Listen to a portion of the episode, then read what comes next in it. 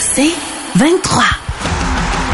Au réseau Cogeco, vous écoutez les amateurs de sport. Voici Mario Langlois. Bonsoir Stéphane. Salut Mario. Je demandais à, Guy euh, Boucher juste avant toi quelle était sa première étoile du début de saison des Canadiens de Montréal. Je pourrais te le demander comme ça, bien des façons. Y a-tu quelqu'un qui t'impressionne plus qu'une autre? Mais je vais te le demander. Moi, c'est qui ta, ta première étoile de, de, cette première tranche calendrier des Canadiens, Steph? Ben, c'est une très bonne question. Écoute, je pense que Honnêtement, ça serait facile de dire, euh, je sais pas, moi, Goulet, le duo de gardien de but, le duo Suzuki-Caulfield. Mais moi, euh, personnellement, c'est euh, c'est le personnel d'entraîneur et spécialement Martin Saint-Louis. C'est euh, pour moi, c'est ma première étoile du premier segment de saison. Et puis, je suis très impressionné comment que le personnel d'entraîneur, parce qu'il faut pas se cacher. Là, on commence. Martin Saint-Louis, c'est encore une recrue. Là. Euh, donc, euh, c'était pour moi un point d'interrogation au début de la saison, voir comment elle était pour faire sur une vraie saison avec son équipe, avec son système euh, ou, son concept.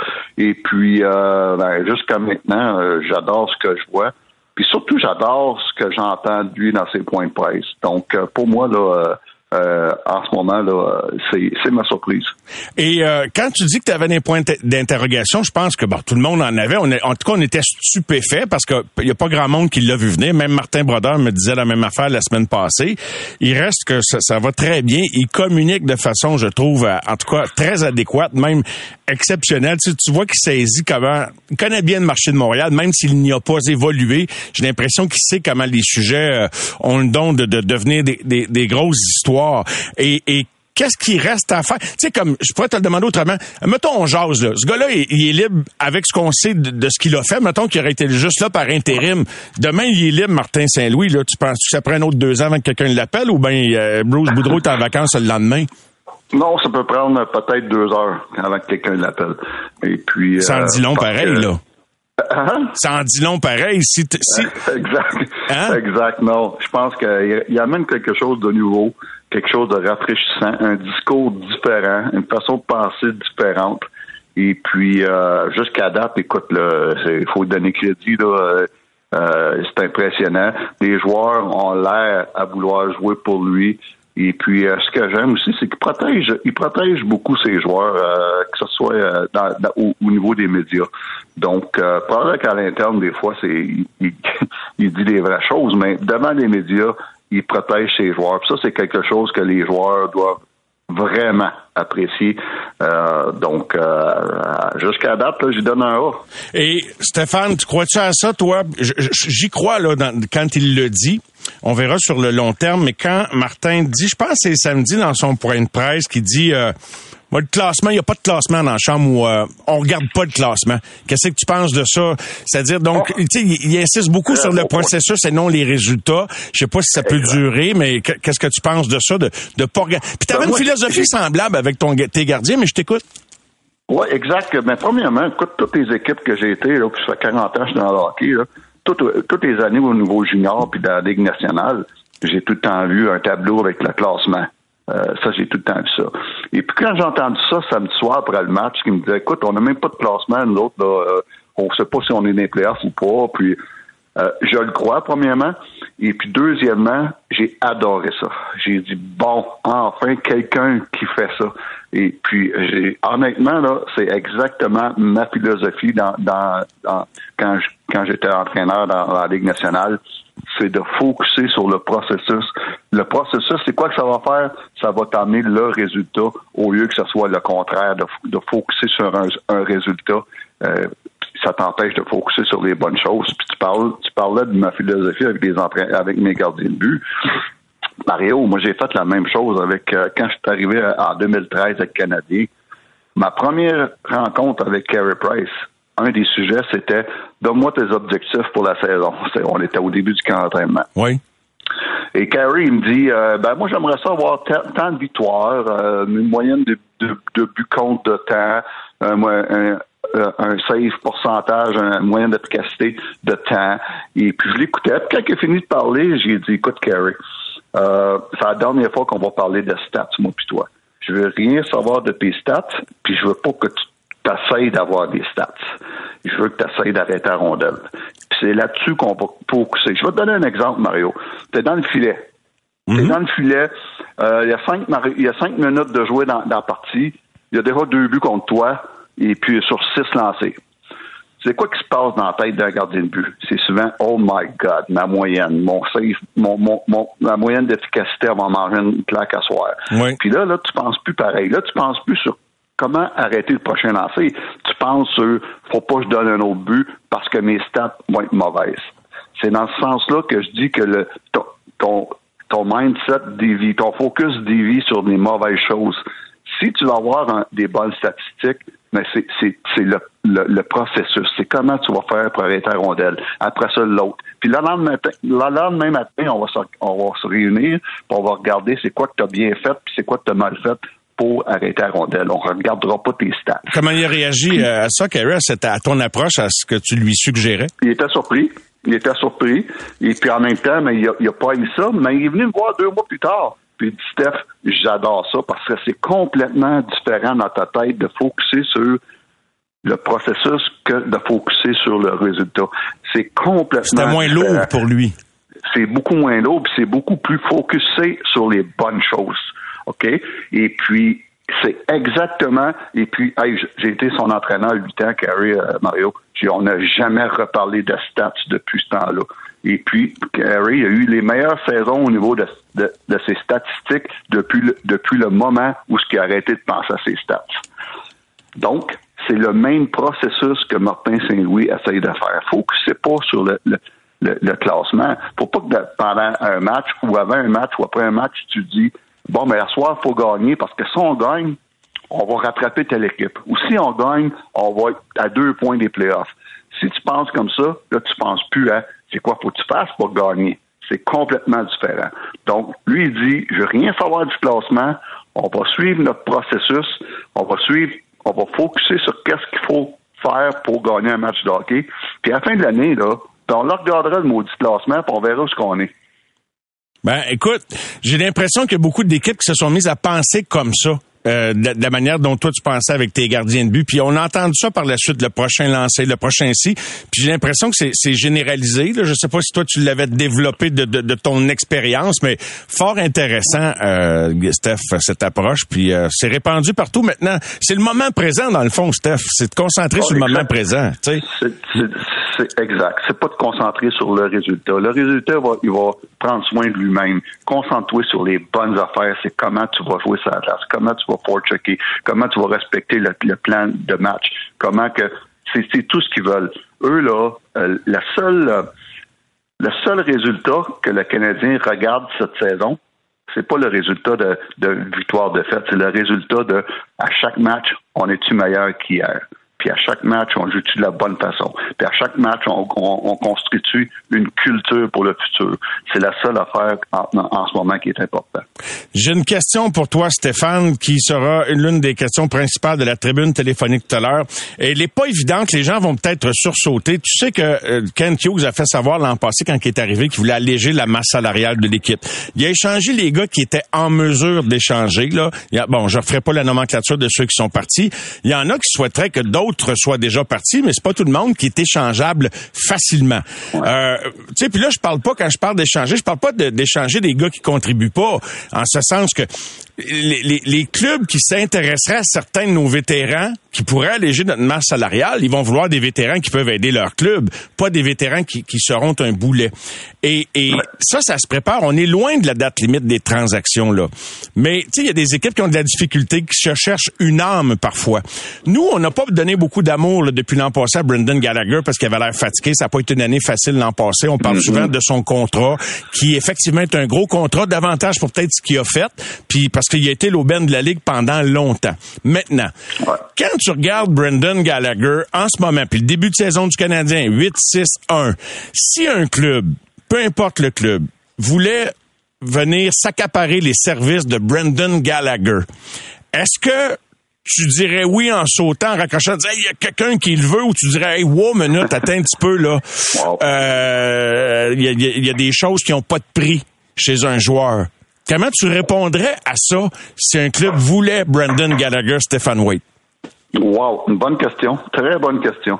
Beaucoup de choses à prendre en considération. Premièrement, là, euh, avec cette saison, il reste cinq saisons euh, à son contrat à 6,5 millions. Et ça, c'est beaucoup d'argent pour un joueur comme Brandon Gallagher qui, qui à chaque saison, euh, ralentit avec raison. Et puis, sauf que si as, chaque équipe a affaire avec des mauvais contrats, chaque équipe deal avec des mauvais contrats. OK, puis celui Brandon, à chaque année, va devenir de plus en plus lourd. Sauf que moi, là, si j'ai à dealer avec des mauvais contrats, là, c'est avec Brandon Gallagher que je veux je vais avoir un mauvais contrat. C'est parce que Brandon Gallagher, là, il, tu peux pas le juger avec ses buts. S'il il score plus, il va t'emmener d'autres choses. Il va t'emmener d'émotions. Il va t'emmener une culture de gagnant. Il va t'emmener une culture d'un gars qui veut arracher les bandes. Il va emmener une culture d'un gars qui se présente à chaque match. Il va, c'est un bon leader dans la chambre au niveau de l'exemple à donner. Il va emmener d'autres choses que, que compter des buts. C'est pour ça que ces, ces gars-là, euh, ils sont, il y en a pas beaucoup. Puis quand tu en as, tu veux les garder, même si éventuellement peut-être le contrat peut être lourd. Ça, c'est dit.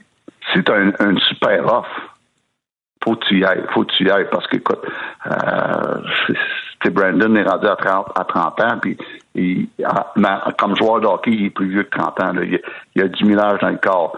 Donc, mais j'ai zéro problème à garder un, mauvais contrat comme celui de, de Brandon va avoir dans les futures années parce que c'est un gars que tu veux avoir pour la culture de ton équipe. Parce que établir une culture, oui, vas-y, Steph, mais j'allais juste te dire, tu sais, si tu veux une culture, puis lui, il l'incarne la culture. Ça, vaut quoi? Ben, c'est ça, c'est quoi que ça vaut? Parce que, tu sais, des fois, on va donner des gros montants d'argent à des gars qui sont supposés de produire, qui produisent pas tant, puis ça, ça devient des mauvais contrats. Lui, tout, tout ne s'efface pas, tout ne s'efface pas avec lui, là, tu sais, quand il produit pas. Exact. Tu as des joueurs, t'as des joueurs, puis les Canadiens, il y en a quelques-uns, de joueurs que s'ils marquent pas, ils donnent pas rien à l'équipe. Exact. Ils donnent zéro. Donc ça, c'est des contrats pesants à traîner. Mais un gars comme Gallagher, s'il score pas, il t'emmène plein de choses. Donc ça, ça a un prix. Ça, ça va être au, gérant général de déterminer ça vaut quoi, ça, ce prix-là. Mais pour moi, oui, ça va devenir un mauvais contrat, mais c'est un, bon mauvais contrat. C'est drôle à dire, là. C'est un bon mauvais contrat parce que le le gars, tu veux le garder à l'entour de l'équipe et puis il te pas mal. Dave nous écrit à l'instant même euh, et, euh, et c'est pas que je rêve en couleur, je discute de scénario, mais Dave m'écrit que je rêve en couleur. Il n'y a pas un club dans la ligue, zéro puis une barre qui va prendre Gallagher. Il fait absolument rien. Il est lent, toujours en retard. Ça, c'est la vision d'un amateur de hockey. C'est bien bon leader, mais à ce prix-là pour cinq ans. C'est drôle parce que, tu sais, dans le fond, l'intangible, là, tous les clubs courent après ça. Tu, vois-tu un club s'intéresser à Brendan Gallagher pour justement. je suis un peu d'accord. Oui? Je suis un peu d'accord avec Dave qui, euh, qui dit que pas un club va tu faire ça. Je serais très surpris qu'il y ait preneur. À moins que, à moins que le Canadien prenne une partie du salaire. Mais à ce compte-là, tu le gardes. Tu le gardes parce qu'il il, il t'amène tellement de choses. Euh, mais ça pour dire que je pense pas que ça serait très surpris qu'un club s'intéresse à cause de la lourdeur du contrat. Et puis, euh, mais... Mais tu sais, il n'y aura pas 42 ans à la fin de son contrat, il est à 35. Tu sais, il y a 30, il, reste 5 ans. Je sais, j'ai 35 ans. Mais Gary, à 30 ans, c'est un vieux 30 ans. Ouais. Euh, mais tu sais, la, la, semaine passée, là, il est ovationné. Là. Tu sais, pas parce qu'il compte un but puis tout. Là. Il, amène ça là, à banc. Toi, t'élèves des jeunes. Là. T'es dans une culture. Tu sais, tu penses-tu que... Je sais pas. Il a pas pu empêcher que ça, l'an passé, ça soit une année de misère aussi. Il y a des limites à ce qu'un joueur peut amener, ouais. Moi, tout ce que je dis, c'est que, encore une fois, toutes les équipes ont des mauvais contrats. Mais moi, tant qu'avoir un mauvais contrat, c'est lui. C'est c'est Gallagher, je veux. Il y a d'autres équipes, qu'on vient de dire. Oui. Il y a d'autres joueurs, ils ont des mauvais contrats, puis ils amènent plus zéro. S'ils ne scorent pas de goal, ils amènent zéro. Ça, là, t'es pris avec. Mais un gars comme Gallagher, je peux pas dire que t'es pris avec. Le salaire est élevé, ça. mais pas, je peux pas dire que tu es pris avec. C'est bon, Stéphane. Un gros merci. Belle performance en ce lundi soir. Merci. Bonne fin de soirée. OK. Bonne, bonne, merci. Bonne semaine. Bye, On se reprend euh, très bientôt. Les amateurs de sport. Pour ceux qui en mangent du sport.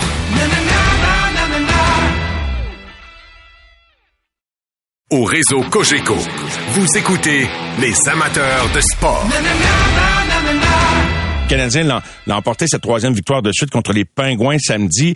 Euh, ils ont gagné plus de matchs que bien des gens pensaient qu'ils allaient gagner. Et j'étais curieux de savoir comment euh, Guy Boucher, s'il avait à se préparer, lui, à affronter le Canadien, qu'est-ce qu'il essaierait de mettre en valeur pour euh, les vaincre? Quelles sont les, en tout cas, faiblesses ou les, les, choses qui sont peut-être les talons d'Achille qu'il pourrait exploiter avec son équipe? On l'accueille sans plus tarder. Bien le bonsoir, Guy. Ben bonsoir, comment ça va? Ça va très bien, Guy. Content de te parler en ce début de semaine. Euh, écoute, tu regardes tous les matchs des Canadiens attentivement et, bien d'autres matchs de la Ligue nationale. Euh, tu avais dit quand même en début de saison, de même que Stéphane White, que c'était peut-être pas une équipe là si faible que, que les gens voulaient le croire. Tu voyais des bons éléments. Maintenant, si toi t'affrontais le Canadien, Guy, qu'est-ce que tu tenterais d'exploiter pour les vaincre, pour les battre?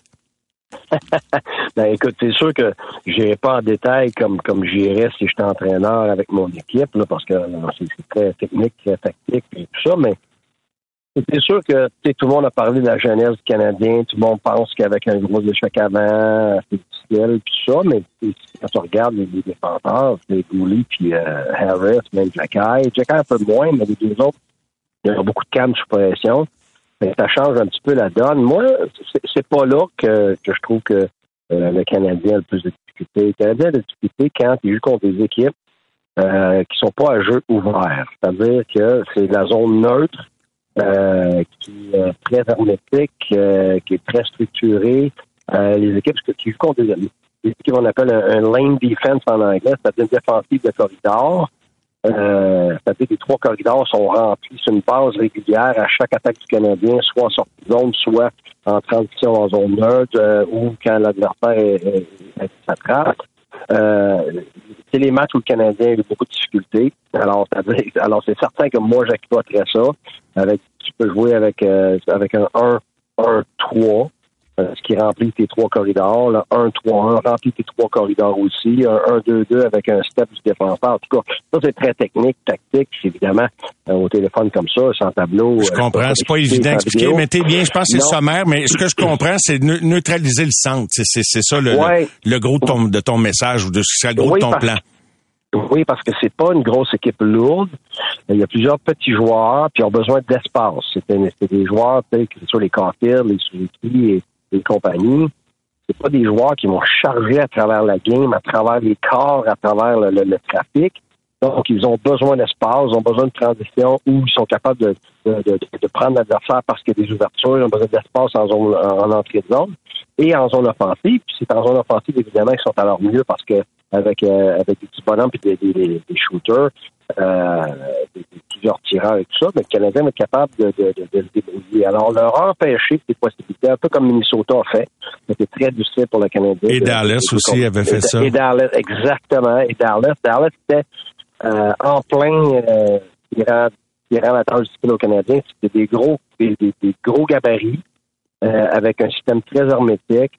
Ça, ça, ça c'est très difficile pour le Canadien. L'autre chose, c'est euh, défensivement dans sa zone, le Canadien, euh, quand les, quand face à des équipes où il y a beaucoup de permutations avec les défenseurs, des, permutations de défenseurs avec attaquants. C'est-à-dire que les, attaquants montent, changent de place, les défenseurs descendent en bas de zone et qu'il y a beaucoup de mouvements. Euh, le Canadien, euh, deux, la les deux raisons majeures pour que le Canadien a des difficultés, euh, c'est que un, ils ont des, attaquants, plusieurs attaquants qui sont pas les attaquants qui vont bloquer beaucoup de lancers, qui vont, euh, bien lire le jeu défensivement dans, quand il y a des permutations. Mm-hmm. Et aussi parce qu'il il manque un peu d'expérience pour être capable de gérer justement l'incertitude. Euh, fait que ce qui fait que ça, ça c'est les deux choses majeures pour moi euh, ben, que, que, moi j'essaierais d'exploiter à ma façon là, avec euh, avec différents avec la petite sauce bouchée bien sûr là euh, spéciale le, spécial du boucher mais mais je comprends bien et, et mais c'est quand même intéressant et trouves-tu ça étonnant donc que peu d'équipes aient pu mettre ça à profit tant que ça au, résultat que le Canadien ait huit victoires six défaites une nulle où ils ont affronté les bons clubs pour amasser leurs points sans leur enlever de mérite, Guy? Ben non, moi je veux pas leur enlever de mérite. Euh, par contre, ce que je vais dire, c'est que je le dis toujours, la vraie Ligue nationale, elle commence fin novembre, début décembre. Et euh, les équipes ne sont pas bonnes défensivement habituellement là, jusqu'à ce moment-là. Ils commencent à ce moment-là tranquillement à se resserrer, puis l'expérience commence à ce moment-là à prendre forme. avant ça, c'est du, du, du jeu qui est quand même assez ouvert, même très ouvert. C'est pour ça que les, les, les avantages numériques, souvent, en début d'année, euh, il y a des équipes qui, qui sont à 40% puis euh, avec le temps, ben, ça diminue euh, grandement, puis on finit en bas de 22, 23, 24 en général, même entre 15 et 20 d'efficacité. Mais même si, si on commence à 42% ben, tu finis quand même à 22, 23% peut-être 24 si tu es dans les meilleurs de la ligue. Mais c'est normal, parce que durant l'été, la chose que tu t'entraînes pas à faire, c'est ta défensive, individuelle et collective. c'est pour ça que ça prend plus de temps à mettre en place. Mais, ton talent, tu l'as, il est là, c'est ça que tu entraînes durant l'été sur la glace. Euh, c'est ce qui est facile, ça fait déjà partie, c'est le fun. Mais tu sais, la défensive, c'est pas le fun, c'est du travail, c'est, c'est, c'est, collectif. Avant que ta collectivité rentre vraiment euh, en, en branle, ben ça prend beaucoup de temps. C'est beaucoup de temps, bien plus de temps qu'on pense. Tu vas avoir des bribes de ton, de ton système, tu, vas avoir des bonnes séquences où ça va, mais tu vas avoir des, euh, tu vas avoir des, des, déclenchements. De, ça prend pas grand-chose finalement pour que tout s'écroule défensivement en début d'année. Fait que c'est sûr qu'avec le temps, euh, tu vas voir, ça va être de plus en plus difficile parce qu'il va y avoir de moins en moins d'espace. Puis évidemment, rendu euh, fin janvier, février, mars, avril, toutes les équipes sont en course pour les séries. Il n'y a, plus de match facile. Tout le monde est bien aguerri défensivement. Les, structures sont très rigides.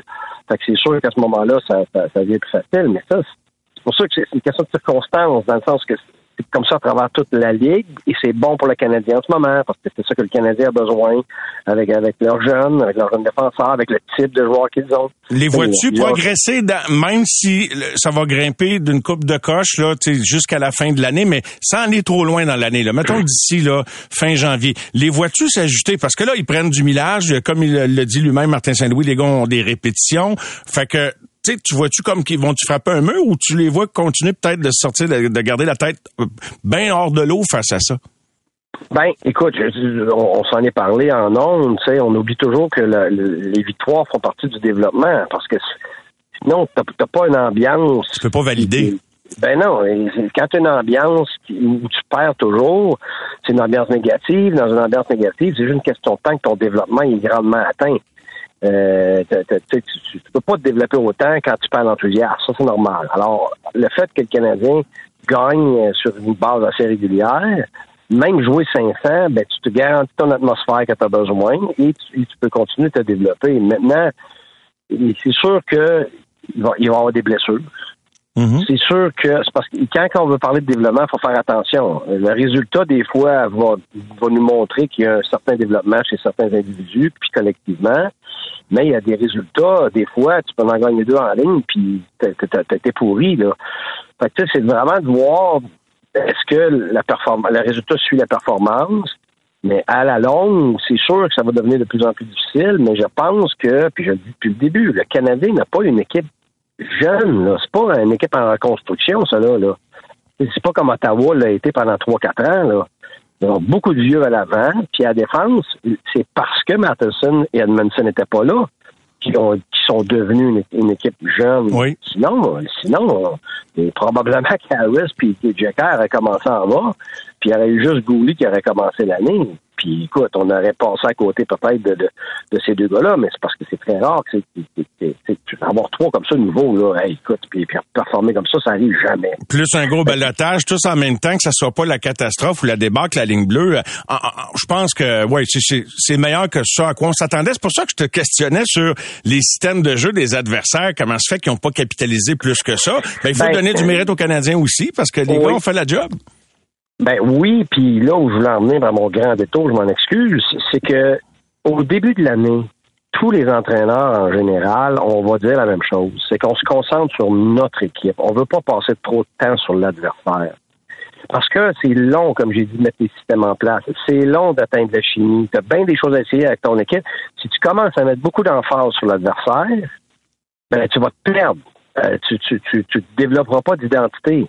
Fait que c'est pour ça que je te dirais, là, les premiers deux, trois mois, là, tu te concentres presque uniquement sur ton équipe. Tu vas parler de quelques points par rapport à l'adversaire, mais c'est 90% 95% du temps par rapport à ton équipe. Mettre ton identité en place, puis garde, l'autre équipe à ce qui elle est, puis toi, t'es qui elle est. Par contre, après Noël, quand vraiment tes choses sont en place, puis que ton équipe, tu sais, est plus toujours en train d'hésiter puis de penser à ce qu'elle a à faire au point de vue des, systèmes, et que tu as atteint une certaine chimie autant avec tes paires de défense que tes attaquants, là, tranquillement, les, luttes deviennent de plus spécifiques. Tu joues contre les mêmes équipes tout le temps. Tu as vu des vraies tendances. Parce que, tu sais, les tendances, là, quand tu as joué avec un match, là. Il n'y en a pas, encore. C'est pas installé, ben non. Ben non. Exact. Donc, avec le temps, Là, les vraies tendances sont établies. Là, tu es capable de juger. Là, tu es capable d'être spécifique. Et aussi parce que tu as moins besoin de passer de temps sur tes choses à toi, parce que c'est des choses acquises. C'est pour ça qu'après Noël, puis sur février, puis mars, puis avril, puis évidemment dans les séries, c'est ça, c'est dans les séries, je te dirais, tu passes 90 sur, sur l'adversaire. C'est la, la proportion inverse parce que tu connais ton équipe, tu sais quoi faire. Ben, oui. ben oui, mais par contre, il faut que tu gagnes un 4 de 7. Ça veut dire que c'est un, jeu d'échecs constant à chaque cinq minutes en arrière du banc, d'un match à l'autre. C'est très, très, très spécifique à, l'adversaire.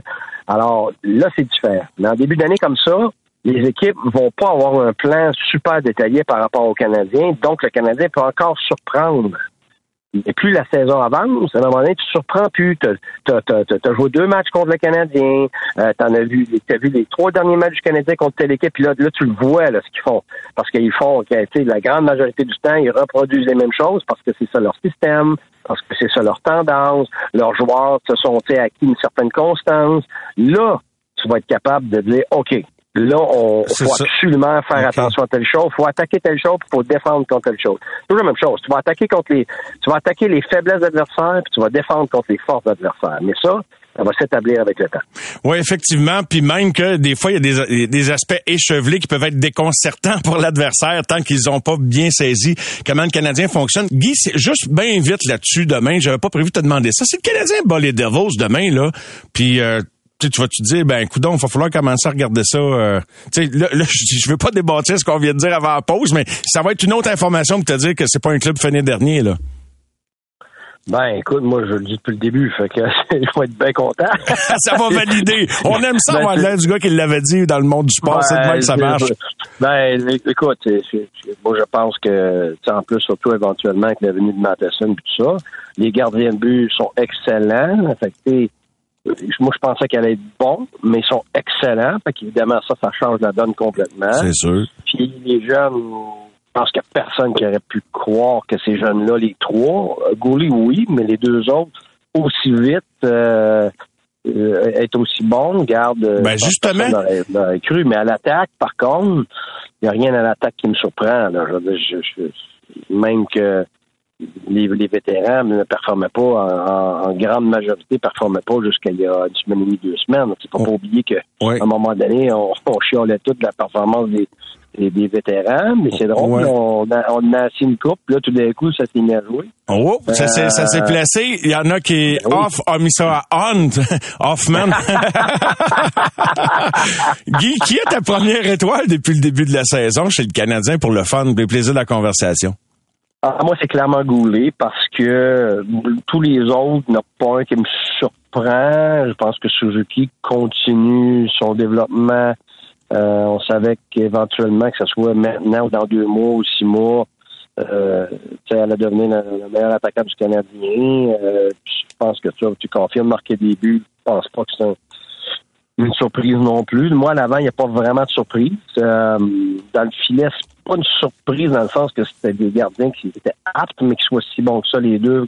Peut-être que, tu on, on, est agréablement mm-hmm. euh, surpris, mais pas, pas, pas grandement surpris. Mais Goulet, pour moi, ses performances à lui ont fait en sorte que le Canadien euh, était capable de, de, de, reposer sur au moins une paire de défense capable de jouer contre les meilleures lignes, ce qui est le plus grand casse-tête d'un entraîneur. À part, le gardien de but, c'est pas le gardien de but est mort, mais à, part euh, tes prestations de gardien de but, le plus grand casse-tête d'un entraîneur dans la Ligue nationale, c'est tes, tes, quatre défenseurs, surtout tes deux premiers, mais les quatre, parce que si t'es pas capable d'avoir des défenseurs capables de jouer contre des meilleurs joueurs adverses, il n'y en a pas de gain. Tu crashes en début de saison si s'il joue pas à ce niveau-là. Ah, c'est des propos d'un coach là, et, tu le sais, puis tu l'as souvent dit, puis pour les gens qui t'ont pas entendu, c'est probablement la position la plus difficile à jouer quand tu affrontes les, les, bons trios de, de l'autre côté. Donc un gars qui est capable de faire ça en commençant sa carrière sans avoir l'air d'en arracher en plus, là, Guy. Non, hein? mais c'est, écoute, Mario,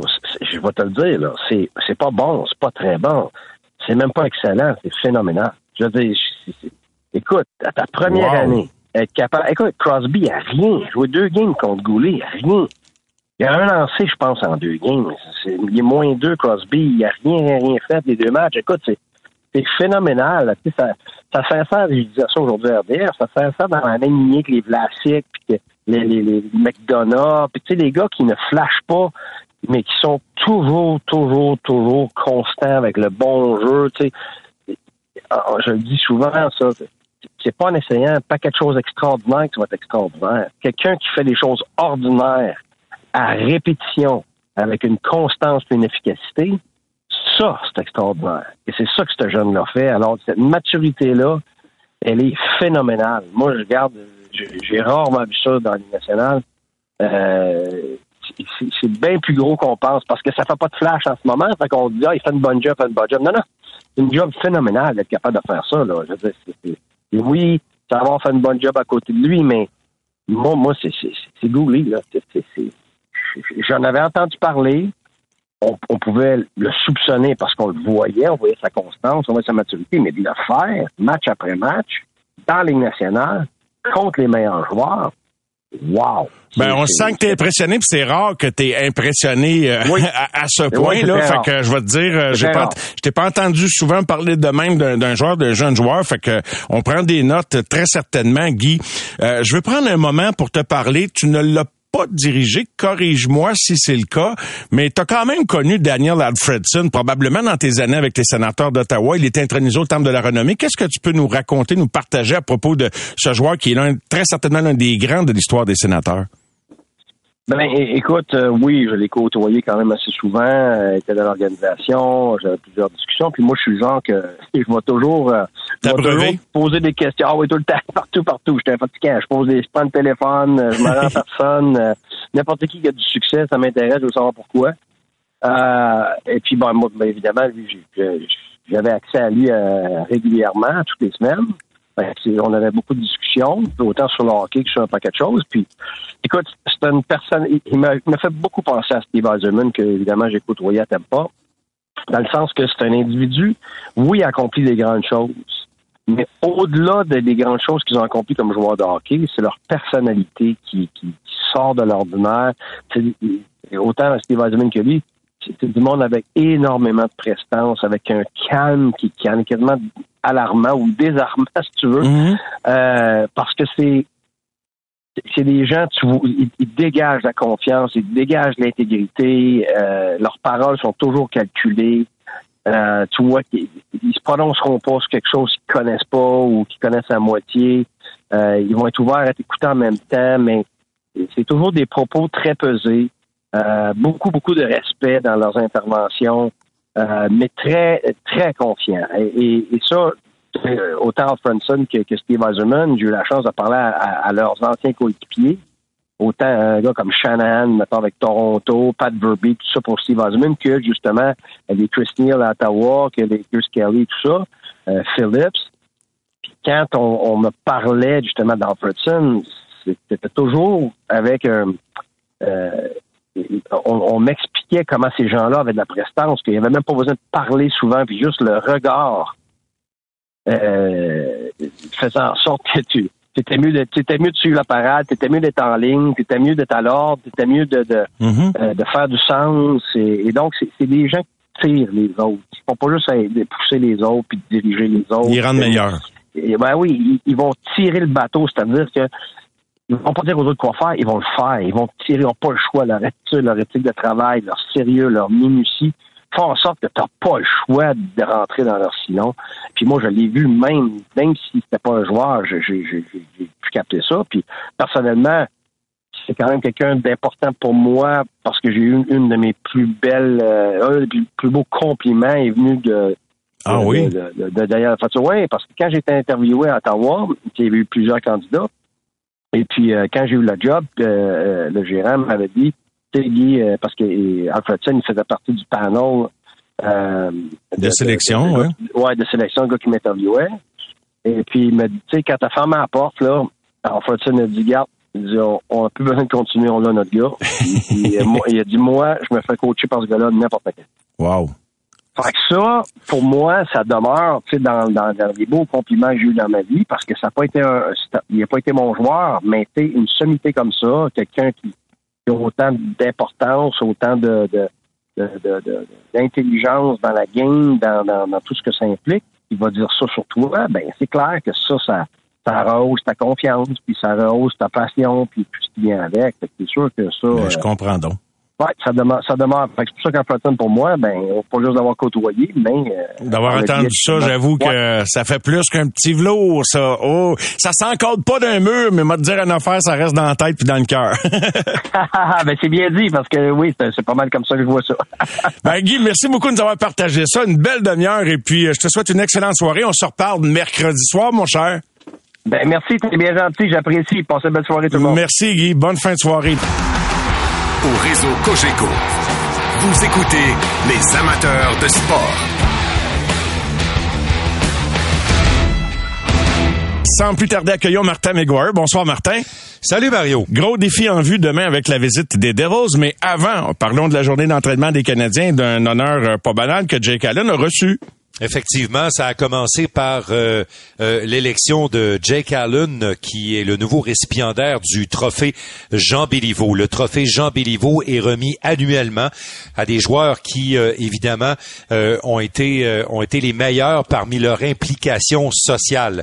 Jake Allen est à la tête d'une fondation, le programme 34, comme il l'appelle, mais plus que ça, il s'est impliqué beaucoup à Montréal au cours des derniers mois dans plusieurs événements de la Fondation des Canadiens pour l'enfance. Avec ce titre-là, on lui euh, remet euh, un chèque de 25 000 dollars qui vient de la Fondation des Canadiens pour l'enfance.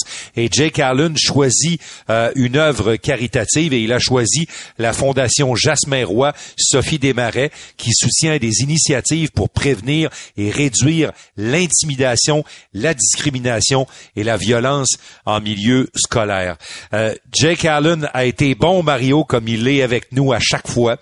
Puis euh, il nous a raconté, entre autres, quand je lui ai demandé pourquoi il, voulait donner en retour comme ça, euh, il a dit c'est un privilège qu'on a de jouer dans la Ligue nationale. Puis il dit c'est encore plus un privilège de jouer à Montréal parce que les amateurs nous soutiennent presque sans condition.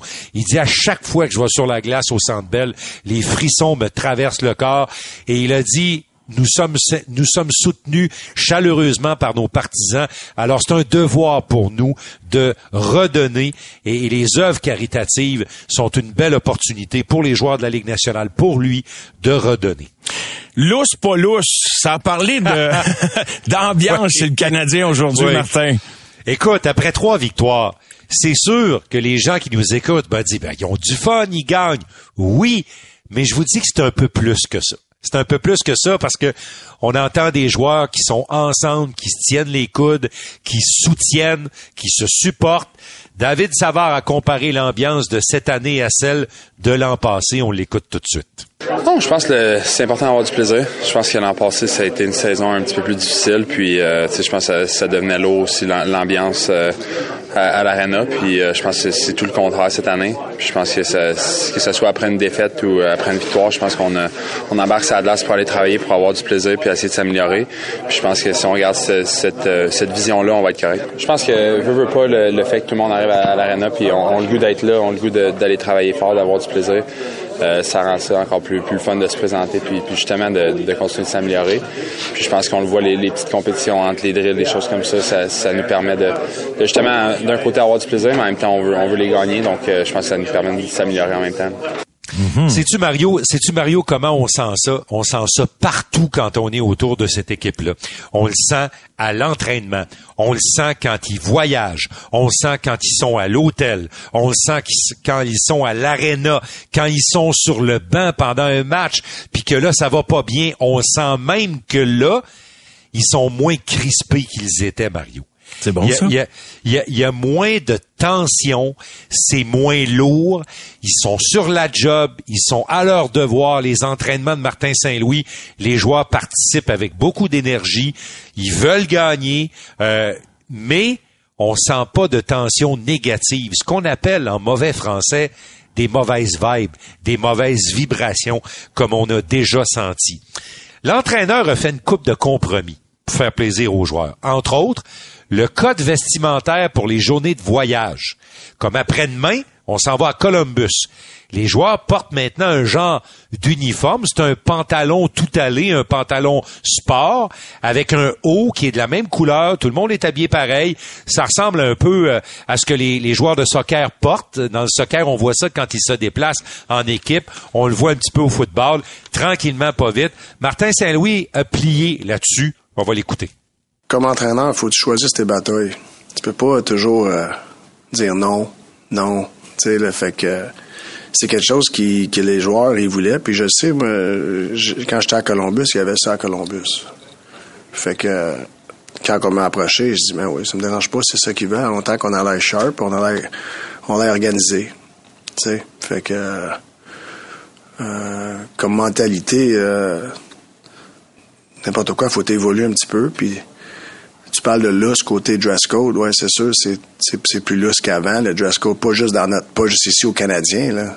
Euh, tu sais, fait que faut que tu choisisses tes batailles. Puis euh, ce côté-là, ça faisait pas partie des non négociables, fait que fait que je fais attention. Alors, le coach Mario, là, il fait pas de compromis sur l'effort, l'émotion, le sérieux de la démarche, le travail qu'ils ont à faire, être à l'heure, être vraiment, comme il dit, douette en bon québécois. oui. Mais le, code vestimentaire, je le rappelle parce que les gens le connaissent peut-être pas. Journée de match, veston, chemise, l'habit, pas de cravate pour l'entraînement du matin, mais cravate pour le match du soir. Et, quand l'équipe se déplace après un match, forcément les gars sont en habit. Ça, c'est le décorum qui vient avec le hockey. Ça date de Jean Béliveau puis Maurice Richard avec le train. Ça existe depuis ce temps-là. Mais pour les journées de voyage, avant les matchs, la journée avant les matchs, on a relâché un petit peu, puis je pense que ça fait plaisir à tout le monde. Parlons maintenant de celui qui est en train de rattraper euh, Cole Caulfield dans la colonne des pointeurs chez le Canadien, Kirby Doc. Kirby Doc, Mario, euh, c'est un troisième choix au total des Blackhawks de Chicago. On connaît la transaction qui a impliqué Sergei, qui a impliqué Alexander Romanov, pardon. Écoute, Mario, en trois ans dans la Ligue nationale, pas trois années complètes, là, Dak avait jamais eu un différentiel positif dans ces années-là. Jusqu'à maintenant, avec 14 points, dont 4 buts, il est allé chercher 60% en 15 matchs de toute sa production offensive au complet de l'année passée en 70 parties jouées. Écoute, c'est un changement du tout au tout. L'air de Montréal lui fait du bien. Il va nous le dire dans le prochain extrait. Mais d'abord, Martin Saint-Louis avec sa couleur habituelle qui nous parle de Kirby Duck si tu abandonnes sur quelqu'un de 21 ans, soit dans n'importe quel, que ce soit walker, dans n'importe quoi, là, je pense que t'as, je pense que t'as pas, euh, t'as souvent pas beaucoup de patience, mais t'as aussi peut-être pas une mentalité d'évolution. À 21 ans, c'est, tellement jeune. Écoute, Kirby, c'est un troisième choix overall dans la nationale, là, trois ans, je pense. Fait que, qu'est-ce que j'ai vu? Mais j'ai vu le troisième choix overall. ses, atouts et tout, sa, grandeur, son reach. Needed some time, you know, grow a little bit and uh, have a have a good chance to develop and just focus and, and hone in my skills and, and be ready to go from the season. I think I had a good summer and uh, I was ready to come in fully healthy and uh, ready to go. Yeah, I think uh, confidence and trust is, is, gained from the coaching staff by, by doing the jobs out there and, and being responsible. So um, it's, it's a reward as a player to, to get promoted and, and, play more and more. But at the same time, that can be taken away with, with your play if it's if it's not there. So you got to take uh, full opportunity those chances you get and go out there and produce and play. After a few weeks, uh, would you say now that uh, you are the right place? I mean, here in Montreal. yeah, um, definitely fallen in love with the city and, and, been having a lot of fun and enjoying it. And uh, it's been nothing but, but green skies, uh, blue skies, and finger fasters. Le ciel est bleu, Mario. Il avait besoin de temps, il avait besoin de confiance. Il l'a avec les entraîneurs à Montréal, puis il avait besoin d'avoir la chance de se développer. Il l'a dit. C'est pas fini, ça commence, mais honnêtement, dans son cas, lui, ça commence bien. Deux petites affaires en rafale d'ici la fin. Jonathan Drouin, Armia n'ont pas pratiqué aujourd'hui.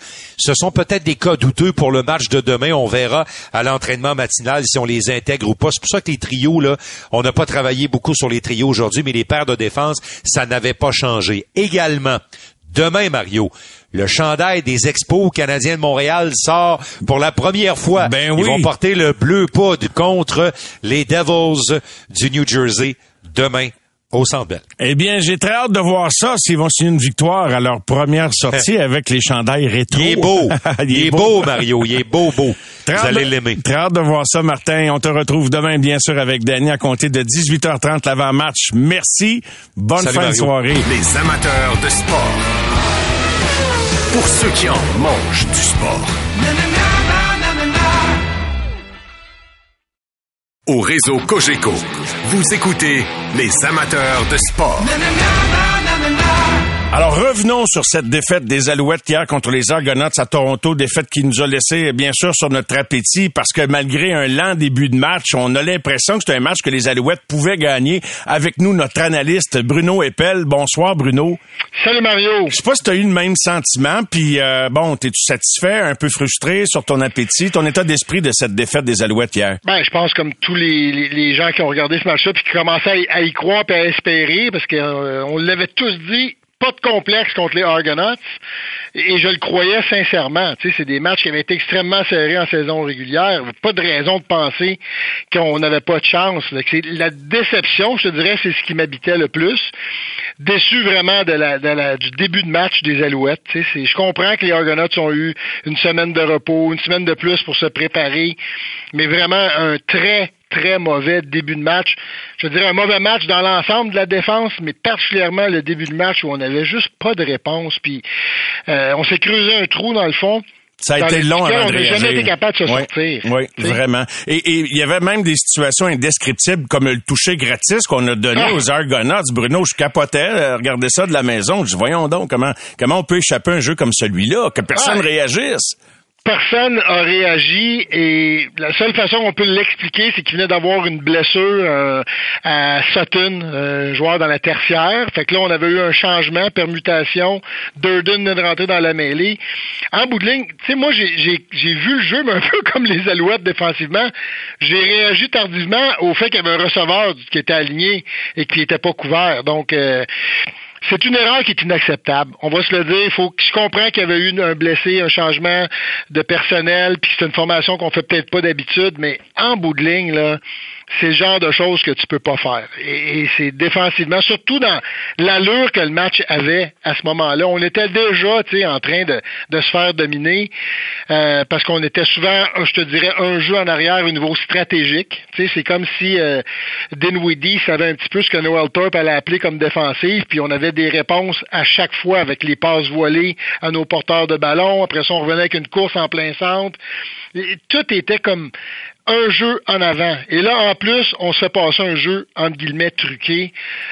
là, j'étais comme, aïe, aïe, aïe. Là, vraiment, c'était euh, c'était décevant de voir que stratégiquement, on se faisait dominer autant euh, du côté défensif. C'est rare qu'il y ait des critiques à peine voilées envers une stratégie ou envers un entraîneur, mais les gars en défensive aujourd'hui, ceux qui ont été interrogés dans le bilan de saison des joueurs, ont pointé euh, vers le fait que ben, la façon de faire de Noel Thorpe, le coordonnateur en défensive, c'est que de, de signaler, d'y aller de ses commandes à la toute fin ou tout près du début du jeu, puis c'est trop tard. Il me semble que c'est c'est ABC. As-tu déjà vu ça? C'est une façon de procéder assez euh, commune, puis euh, c'est-tu les joueurs qui ont un problème de pas s'être ajustés assez vite ou, ou c'est une façon de faire qui est à revoir? Ben écoute, c'est sûr que si les joueurs s'en plaignent, moi j'ai je te dirais que c'est peut-être quelque chose qui est à revoir dans la mesure où il faut que tu essaies de t'ajuster à tes joueurs. Tu sais, c'est eux qui sont sur le terrain, c'est eux qui doivent exécuter les stratégies. C'est un manque de confiance envers eux, en quelque sorte? euh, je pense pas que ce soit un manque de confiance. Je pense que c'est une façon de faire, mais tu peux toujours t'améliorer.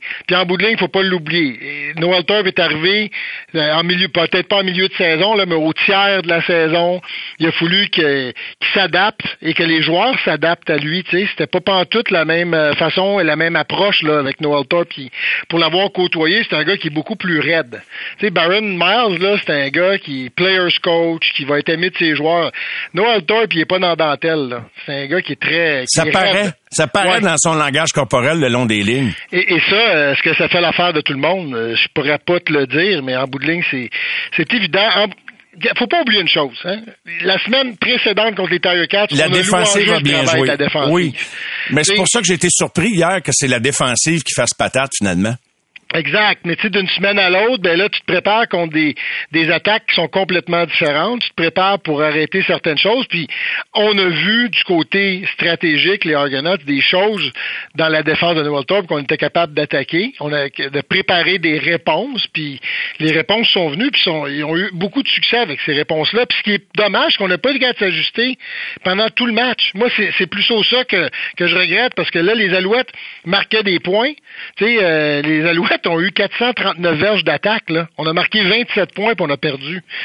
Et quand on marquait, ben, à chaque fois, les Argonauts, offensivement, étaient capables d'aller chercher un petit 3 points ou un autre touché. À la fin du match, il reste 4 minutes 7. On a besoin de redonner notre, le ballon à, notre attaque pour tenter euh, de revenir et de tenter de créer l'égalité. Puis qu'est-ce qui arrive? On est capable d'écouler toutes les secondes. On a couru huit fois avec le ballon. Les Alouettes ont pris trois pénalités en défensive sur la dernière séquence du match qui a mis fin au match. Hey, quatre minutes dans les Canadiennes, c'est long. C'est pas normal qu'on n'ait pas été capable de sortir du terrain. On s'est tiré dans le pied, puis la défense en bout de ligne, du début à la fin du match, ben elle n'a pas été capable de faire son bout tant qu'à moi. Ceci dit, sans s'empêcher de revenir sur le match d'hier, je suis déjà tenté de regarder en avant une question qu'on s'est posée à plusieurs reprises cette année, Bruno. Comment se fait-il qu'on n'utilise pas davantage Eugene Lewis? Il y a, certains matchs où euh, il entrait tard dans le match en action, euh, c'était irrégulier, puis là, ben, il est agent libre, il a le choix d'aller où il veut. Il dit que, bon, comme les Alouettes ont les droits sur lui, c'est sûr qu'ils ont la première option. Il semble se plaire ici. Mais quel est l'avenir de Eugene Lewis? Moi, là, honnêtement, j'aurais de la misère à le digérer si on le laissait partir. je suis d'accord avec toi. Non, moi, je pense que c'est primordial qu'on trouve une façon de garder Eugene Lewis. C'est notre meilleur joueur. C'est notre meilleur leader en attaque. C'est notre meilleur joueur c'est le gars de loin dans la ligue qui est capable de faire le plus gros catch important à un moment important d'un match. Puis on s'adonne à l'avoir dans notre équipe. Euh, j'ai hâte de voir. C'est sûr qu'il va, il va commander un gros salaire, c'est sûr qu'il y a d'autres équipes qui vont le, le courtiser. Donc, euh, espérons qu'on va, du côté de Machocha, trouver une façon de la garder là. J'ai l'impression qu'il va être tenté de la tester, l'autonomie. Euh, ben oui. Est-ce que ça va finir comme Enoch Mwamba qui coûtait trop cher pour les Alouettes? à un moment donné, c'est correct là, de respecter le budget, mais il faut savoir qui sont les indispensables, qui établissent la, crédibilité de ta franchise auprès du public également. Puis je pense que si tu vas faire un vox pop sur le coin de la rue, là, Eugene Lewis, c'est pas mal un des noms que tout le monde connaît au Québec et à Montréal quand tu parles des Alouettes. Ouais, tu sais, puis c'est évident que c'est trop gourmand, on n'aura pas le choix, mais je, peux pas croire. On a toujours le choix, Bruno, non? Ben c'est ça. Je peux pas croire qu'on peut pas arriver à un compromis. Là, euh, il faut trouver une, façon de garder nos étoiles en bout de ligne. On est en train de bâtir quelque chose là, puis il y a un noyau chez les Alouettes.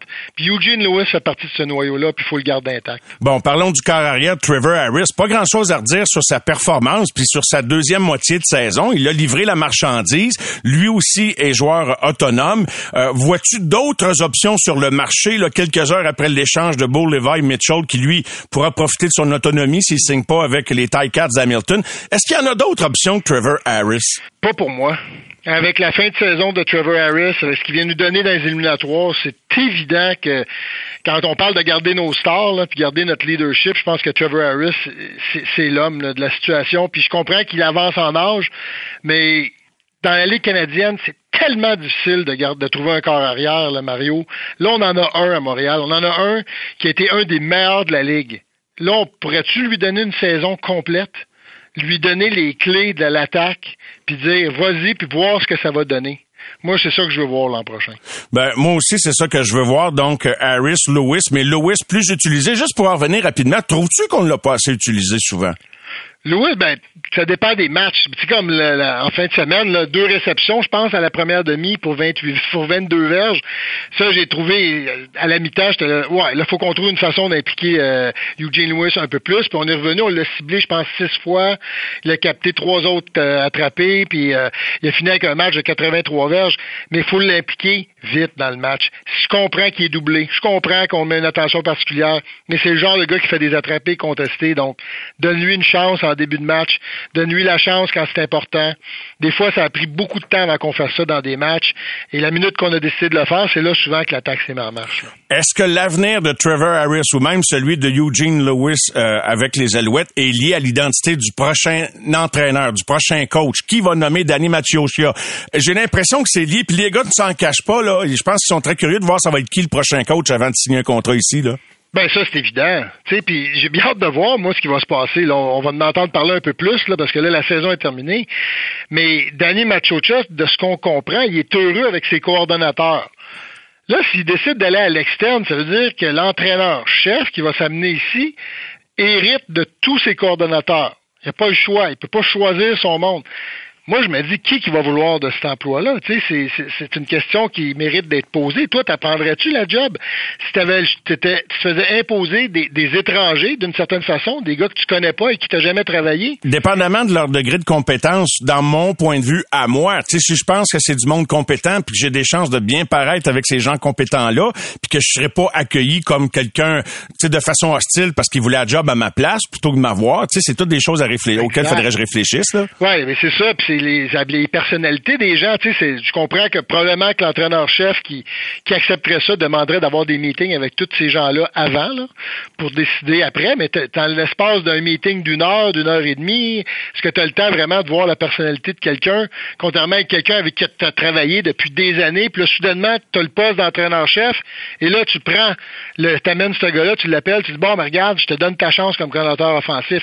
On comprend, qu'en général, les entraîneurs-chefs aiment choisir leur groupe avec lequel ils vont travailler, comme n'importe quel dirigeant de compagnie aime le faire.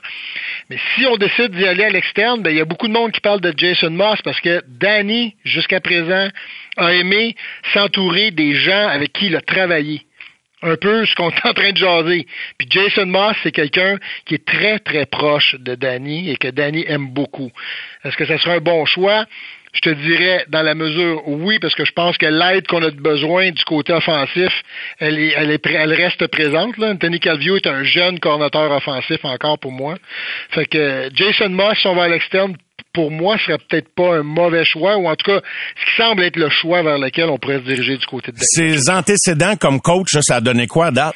Ben, à Edmonton, ça a été, ça n'a pas été facile, on s'en rappelle, c'était une des équipes les plus indisciplinées de la Ligue. Les Alouettes, c'était quoi un de leurs problèmes cette année? Un des gros problèmes. Ça a été le problème encore en fin de match, pas plus tard qu'hier, la discipline. C'est évident que si Jason Moss, euh, Jason Moss s'amène ici, il va falloir qu'il gère son tempérament parce que souvent, là, quand il coachait pour Edmonton, c'était lui le plus excité ses lignes de côté, puis le plus en tabarnouche après les arbitres, puis qui, était en train de péter sa coche, excuse-moi l'expression, le plus souvent. Ça, c'est le genre de choses qu'il faut falloir qu'il arrête de faire s'il veut être entraîneur-chef et être respecté de ses joueurs. Penses-tu que si Thorpe pas job de coach en chef, il va vouloir quitter? Ben, sais pas, mais je peux j'ai de la misère à penser. Je sais pas si on va vraiment oser faire ça parce que tu viens de le dire, là, il y a des joueurs qui ont qui ont pas eu peur de parler de ça aujourd'hui, qui avaient peut-être des, des problèmes un petit peu avec la communication avec Noel Thorpe sur les appels de jeu, c'est ce que tu viens de me dire. Donc en bout de ligne, euh, je te dirais que Noel Thorpe pour moi serait pas mon premier candidat si on va à l'interne. Si Absolument. on va à l'interne, j'aurais tendance à y aller avec un André Bolduc, j'aurais tendance à y aller avec un Byron Archambault que je sais Danny Machocha aime beaucoup. Ben, je suis content que tu parles d'Archambault. Je sais pas s'il est prêt, le 32 ans, euh, coach des unités spéciales, mais j'ai quand même pris une note quand il y a quelques semaines. Euh, Danny Machiosha a vanté le travail des unités spéciales et de la manière dont elles étaient coachées en vantant Byron Archambault. C'est rare que quelqu'un prenne la peine de vanter un de ses coachs publiquement. Il le fait pour Byron Archambault. À ce moment-là, j'ai pris une note, j'ai dit, je vais en reparler après l'année. Euh, Tu vois-tu là une possibilité? C'est un Martin Saint-Louis des Alouettes, un, un gars qui ben passe de joueur à coach rapidement. Ouais, de joueur à coach rapidement, ça c'est évident. Mais euh, coach des unités spéciales. Moi, je te dirais l'unité qui a le mieux été pour moi cette année, c'est l'attaque. Euh, c'est les unités spéciales, excuse-moi. Après ça, l'attaque je vais suivre avec la défensive. Dans la mesure où ça a été la meilleure unité. Puis en plus, l'entraîneur des unités spéciales, c'est le gars qui connaît tout le monde dans l'équipe. Parce que quand tu as un botté d'après-touché, ben, c'est les joueurs de ligne offensive qui sont là. Quand il faut que tu défendes un, punt safe, un dégagement dans ta zone, ben, tu gardes ta défense. Le, Baron Archambault, en ce moment, c'est celui qui parle le plus souvent à chacun des joueurs des deux unités, autant en défense qu'en attaque. C'est sûrement celui qui a les meilleures relations avec l'ensemble de cette équipe-là. Que, si Danny l'aime en plus, si Danny croit en lui, ben ça pourrait devenir un Mike O'Shea? En devenir peut-être, parce qu'il faut pas l'oublier, Mike O'Shea, lorsqu'il a eu sa chance, ça n'a pas été facile à Winnipeg au début. Là. Il y a eu des années difficiles, mais on lui a donné cette chance-là, et par la suite, on voit ce qui est arrivé. Vu qu'on l'a pas euh, congédié, qu'on l'a laissé apprendre comme entraîneur-chef, ben, aujourd'hui, les Blue Bombers, ils ont le meilleur entraîneur avec Michael O'Shea. Parce que tu peux pas bien ben te tromper, Bruno. Là, tu sais, là, t'as un petit peu d'espoir qui renaît autour des Alouettes. OK, ils s'inclinent en finale de l'Est, mais tu veux pas retomber dans un chemin de croix les deux, trois prochaines saisons. Là. Tu veux continuer là-dessus. Là. Ben exactement, parce que là, il y a du positif. Tu sais, veux, veux pas, on, a pris une saison qui s'en allait vers un désastre. On était 2 et 6 c'était un désastre ce qui se passait. Hein? On a tourné ça à quelque chose de très positif. On s'est rendu en finale de l'Est pour la première fois depuis 2014. On sent qu'on a une bonne équipe. Puis là, soudainement, ben, il faut rentrer soit un autre entraîneur dans l'équation, parce que Danny Machochel l'a bien dit, il veut pas revenir comme entraîneur-chef, ou trouver quelqu'un à l'interne. On verra ce qui va arriver, mais tu l'as bien dit, on peut pas se tromper. On peut vraiment pas se tromper. Bruno, un gros merci, puis on s'en reparle. On suit ça très attentivement. Le bilan de la direction de Danny Macciocha et de Mario Cecchini à venir cette semaine. À très bientôt. Yes. Salut Mario. Bye bye. Merci Bruno. Les amateurs de sport.